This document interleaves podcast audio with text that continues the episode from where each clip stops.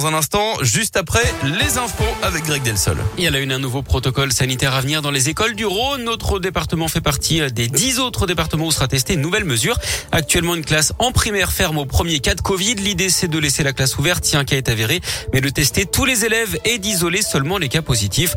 On ne sait pas encore hein, quand cette mesure entrera en vigueur. C'est aujourd'hui, en tout cas, que la fin du port du masque obligatoire est levée pour les élèves de primaire dans 47 départements, notamment l'Allier, l'Isère, la Loire, la Haute-Loire et la Saône-et-Loire là où le taux d'incidence est inférieur à 50 cas pour 100 000 habitants depuis au moins 5 jours. En revanche, les personnels du primaire doivent garder le masque sur le nez. Des perturbations sur le métro B à Lyon. Il ne circule plus en soirée jusqu'au 28 octobre à cause de travaux pour le rendre automatique. Plus de drame à partir de 21h15 en semaine depuis Charpennes. Dernier métro à 21h25 en gare d'Oulin. Et puis la tradition était de retour à Villefranche-sur-Saône. Les conscrits ont défilé hier dans les rues de la cité caladoise. Les classes en 1. Ça faisait deux ans que la rue nationale n'avait pas connu pareille fête à cause du Covid. À Lyon, toute une école mobilisée pour aider les familles à la rue. Les parents d'élèves du groupe scolaire Alix APRH interpellent les pouvoirs publics. Au moins quatre familles dorment sous des tentes avec des enfants de 4 à 11 ans scolarisés dans l'école. Des familles arrivées cet été qui viennent principalement d'Albanie. Faute de place dans les centres d'hébergement, enfants et parents se retrouvent sur liste d'attente et la solidarité s'organise.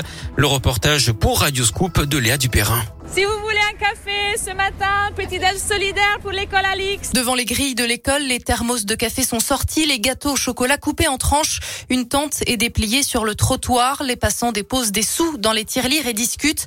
Les familles sont en grande souffrance, déplore Laura, membre du collectif. On a une maman qui a récemment fait une fausse couche, qui se retrouve à aller à l'hôpital à 21h. L'enfant, il a 5 ans, ben, il va avec eux.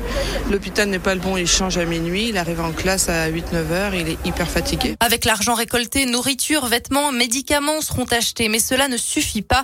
Peggy en appelle aux autorités pour mettre les familles à l'abri. On a payé des nuits d'hôtel, il y a un moment, il n'y a plus forcément de fonds. Moi, je me rappelle des hivers euh, où il faisait euh, moins 4. En fait, c'est pas possible. On se dit, c'est pas humain. En fait, voilà, c'est pas humain. D'après le collectif, une quinzaine de familles ont pu trouver des solutions d'hébergement ces dernières années. Une cagnotte en ligne est toujours active hein, pour aider les familles en difficulté. Un courrier a été adressé à la ville et à la préfecture pour l'instant sans réponse.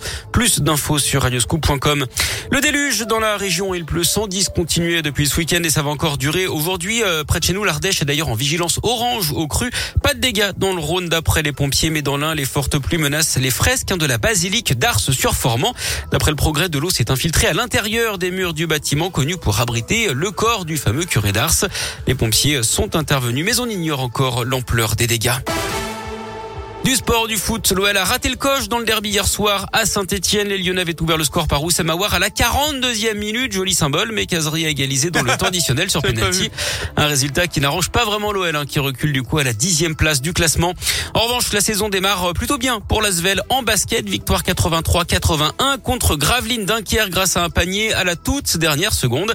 Et puis en cyclisme, c'est un Italien qui s'est imposé hier dans l'enfer du Nord qui portait bien son nom. Sonny Colbrelli a remporté Paris-Roubaix dans des conditions ah dantesques entre la boue et la pluie. Le premier français, Christophe Laporte, est sixième.